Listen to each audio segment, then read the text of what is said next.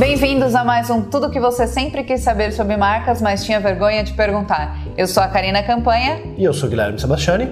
E hoje a gente vai falar sobre. Naming, naming. com identidade visual. É. Tem identidade visual, name, é uma pergunta meio a meio aqui, né, que um brand no nosso mandou.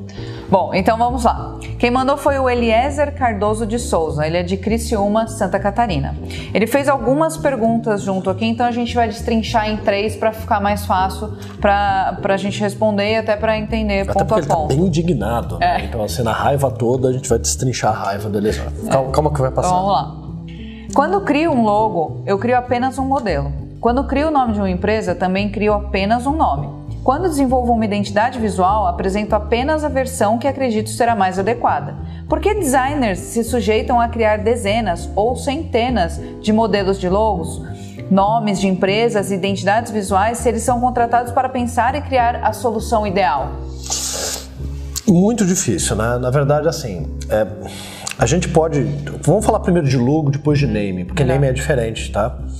Então falar. Quando a gente fala de logo ou identidade visual, o que, que, que eu percebo, Eliezer? Uh, eu acho que a gente tem algumas coisas que a gente tem que destrinchar, né? De um lado, a gente tem pessoas que apresentam várias opções porque acham que essa é uma maneira de agradar o cliente, e muitas vezes é, e acreditam que é uma maneira mais fácil do cliente aprovar, e às vezes é.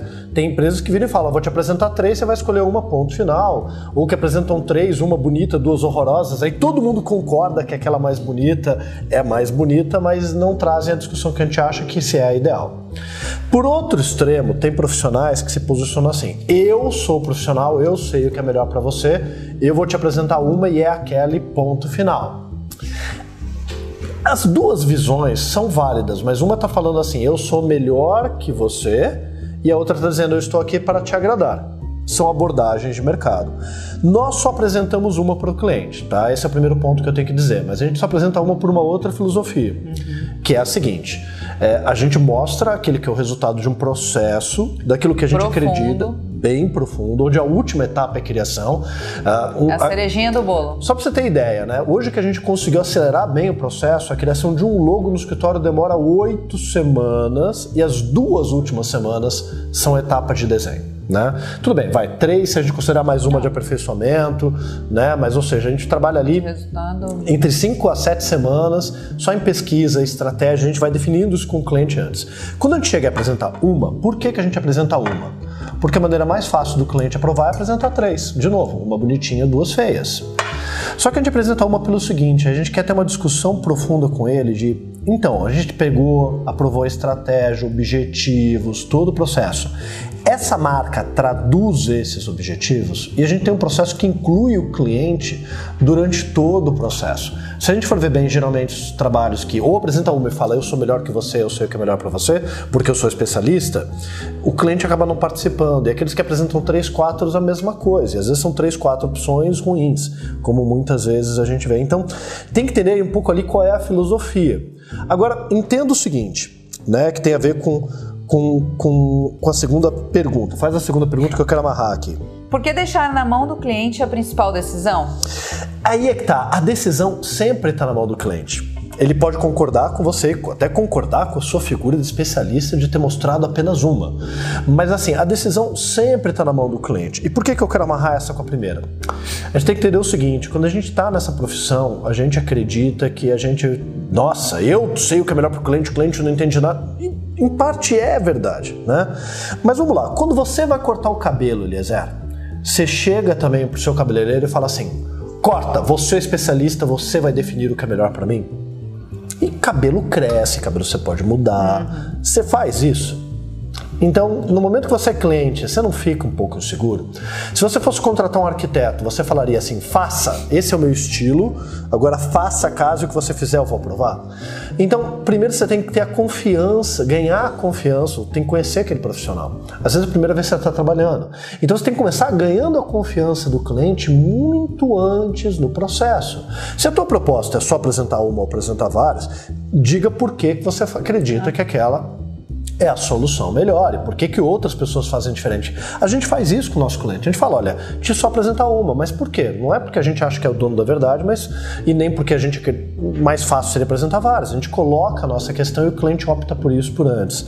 E o meu pensamento liberal diz que, ok, qualquer um é, qualquer um pode ofertar um trabalho para um cliente da maneira que quiser, apresentando 20, apresentando umas. O meu lado profissional me diz o seguinte: puxa, é, você jogar a decisão na mão do cliente jogando vários pode ser inclusive prejudicial, porque pode deixar o cliente confuso. ali confuso e inseguro. Agora, vamos trazer para o naming, que daí é uma é, parte que. fazer uma Pode, vamos lá. E essa questão de você apresentar o logo, se vai ser 3, se vai ser 1, se vai ser não, aqui a gente faz esse processo porque pelo menos a gente identifica como um processo muito mais aprofundado, uhum. porque, por exemplo, se a gente leva duas semanas para fazer, é, para fazer de fato o desenho do logo, você concorda que a gente vai ter muito mais tempo para aprofundar é, diversos, é, diversos desenhos dentro daquela, daquela, daquela estratégia, estratégia, que foi definida. Né? Do que se a gente tivesse três. Então imagina, é, é, é, é matemática básica, né? Você tem duas semanas para fazer um, obviamente você vai descer muito mais no aprofundamento, ou você tem duas semanas para fazer Sim. Três, é, ou dois, ou três. Você vai diluir o teu você, tempo. Você vai acabar diluindo. Então, duas semanas fazer um, duas semanas fazer, ou você vai aumentar o tempo, que eu duvido que daí o cliente vai vai aceitar. Pode acontecer, obviamente, mas eu falo até porque aqui às vezes a gente até tem uhum. uma um certo espanto quando a gente fala que são duas semanas para criação. E na criação, isso porque é. tá fazendo trabalho de oito semanas para o cliente. É, então, Aliás, quando é. tem um cliente que insiste muito e fala, ah, eu quero três, a gente fala, tudo bem, então eu vou te cobrar três vezes mais, vai demorar três vezes mais tempo. Lógico. Não tem problema. É. Se você quiser, por mim não tem problema. Pagando. É. O processo tem que ser coerente, não, não de repente, ah, não, mas eu quero ver mais de um, ah, não, então tá bom, então eu vou aqui quebrar o meu processo e fazer. Não, tem que ser fiel ao seu processo também, é o que você acredita. E tem que entender que às vezes é, da mesma maneira como o Guilherme comentou de que, ah, bom, esse não é o meu processo, não, às vezes tem que acabar abrindo mão. Porque se você vê que aquilo não vai te fazer bem ou que não. Abrir mão do cliente, abrir não abrir mão do teu processo. É, abrir tá? mão do cliente, exatamente. Abra mão, não feche o projeto. É, né? porque se você vê que aquilo de certa forma vai corromper, talvez não seja nem essa palavra, mas de certo modo vai corromper o seu processo, então é melhor que você não faça do que de repente é, não ir de acordo com o que você acredita, só porque o cliente ali está talvez até inseguro e quer ver outras coisas.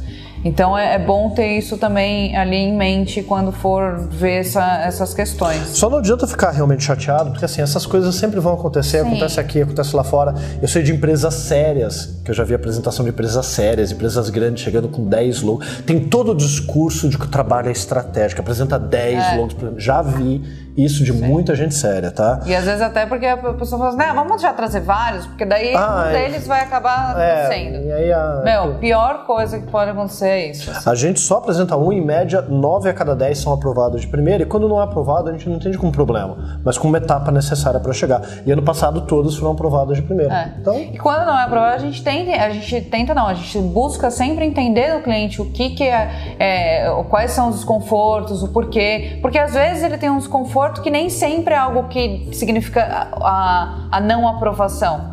Então aí você tem que ir conversando, tem que ouvir o cliente, tem que entender ele, tem que entender as necessidades uhum. dele, porque se você fizer isso logo do começo, a chance de dar certo no final que, que o, o desenho em si, o visual vai ser a cereja desse bolo, é muito grande ter acontecido já é, é, nesse fluxo é, indo bem a chance de no final dar tudo certo é muito grande. Agora vamos trazer para o naming, que é um bicho completamente diferente. Por mais que naming e design de logo a gente esteja no universo de desenvolvimento de marcas, ah. é um bicho completamente diferente. Por quê?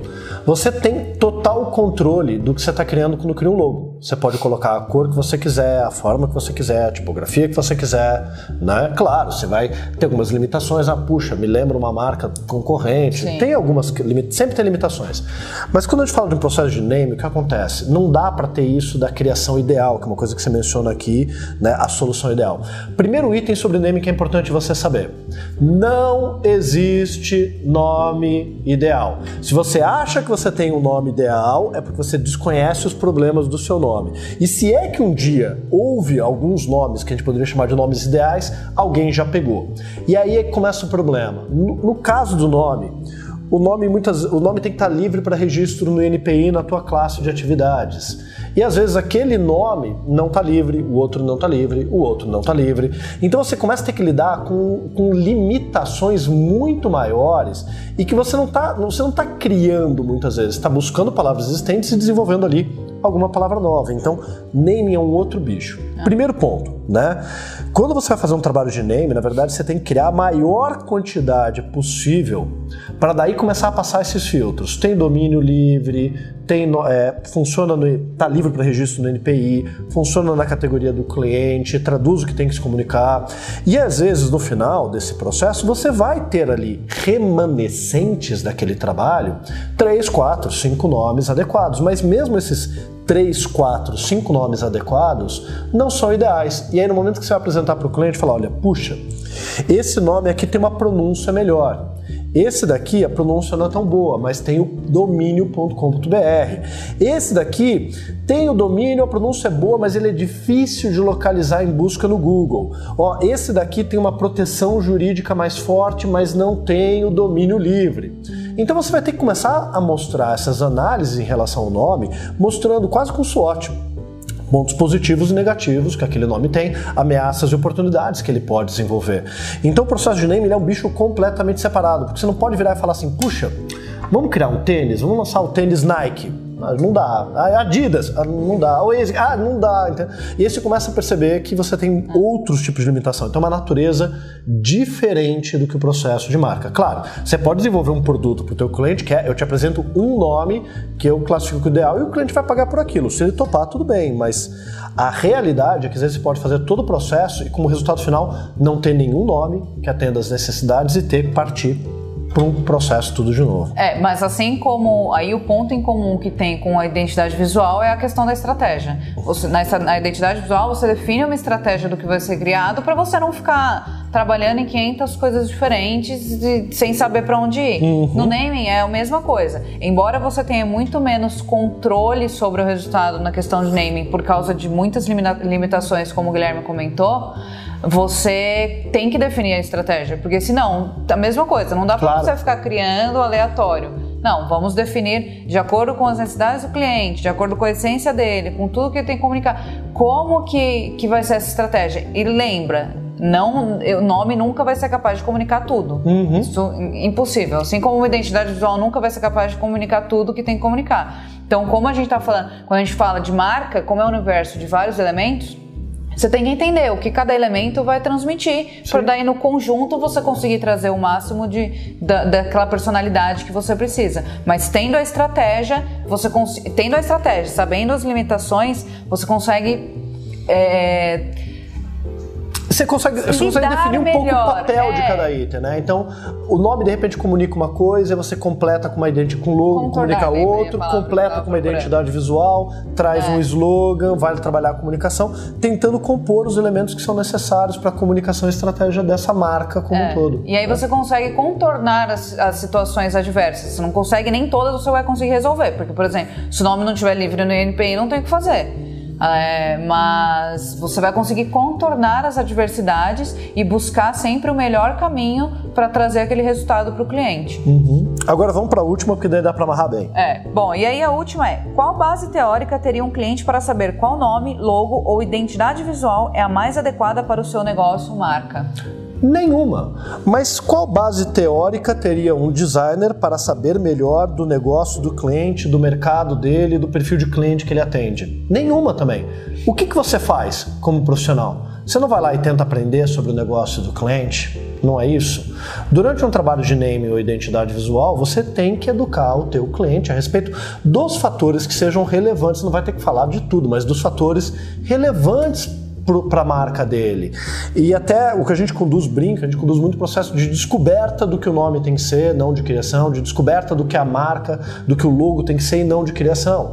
Então, quando se propõe esse caminho de descoberta, de um entender a hora do outro, se somando para trabalhar em equipe chegar no resultado final, você parte do pressuposto, sim, que você traz para a mesa uma carga de conhecimentos da área de criação que teu cliente não tem, mas ele traz para a mesa uma carga de conhecimentos do negócio dele que você não tem. E talvez uma das coisas mais ricas do nosso negócio seja poder aprender sobre os negócios do nosso cliente. Então, você tem que explicar para ele. Durante esse processo, vou ter que te explicar algumas coisas da minha área para fazer sentido aquele trabalho que está desenvolvendo e não jogar na mão dele ali um logo, um nome e esperar que ele entenda ou aprove. E, de novo, da mesma maneira que você, de repente, um, um, um cabeleireiro ou, ou um, um, não ia dizer, faltou a palavra, vai um consultor de imagem não, você não vai ficar confortável se ele falar para você, ó, a cor que você tem que usar é essa, camisa desse tipo, você vai ter que usar daqui para frente esse tipo de calça e cortar o cabelo assim. Você vai querer entender o porquê daquilo, conduzir um processo, dizer que tem coisas que você não sente confortável ainda e vai ter que dialogar somando quem você é, o teu conhecimento sobre você, com aquele consultor de imagem para definir isso. Ninguém vira e fala, diz para mim que agora que meia eu vou usar e que gravata, e você falar, o, o cara falou, é especialista. Mesmo hoje, quando a gente fala de medicina, claro, situações graves o médico vai ter que ser ali, mas tem situações que o médico fala: olha, a gente pode tratar isso com medicação, e tem esse pró e esse contra, é, fisioterapia, e tem esse pró e contra, ou a gente pode operar, e tem esse pró e esse contra. E o cliente participa daquela discussão e daquela decisão. É, não é assim? causa também até, de certa forma, menos resistência e pode até quebrar alguns paradigmas que ele tiver. Nem sempre ele coloca para fora isso. Mas às vezes ele tem alguns tipos de paradigmas, algumas armadilhas que ele já se envolveu, e isso vai quebrando aos poucos. Isso vai fazendo ele ficar até mais confortável com o processo. Uhum. Bom, é isso e, de novo, aproveitando o jabá, da parte de naming, o, a, o, curso que a gente queria lançar de identidade visual ainda vai demorar um pouco, mostrando todo esse nosso processo, mas da parte de naming, a gente está com um curso completo mostrando como é que a gente faz, como é que a gente desenvolve nome, como é que é o processo de cabo a rabo como a gente usa aqui na nossa empresa. Então, se você quiser fazer, Eliezer, para entender um pouco esses processos, a gente vai deixar o link aqui embaixo na postagem. Perfeito? É isso. Valeu. Então, obrigada. Até mais. mais perguntas.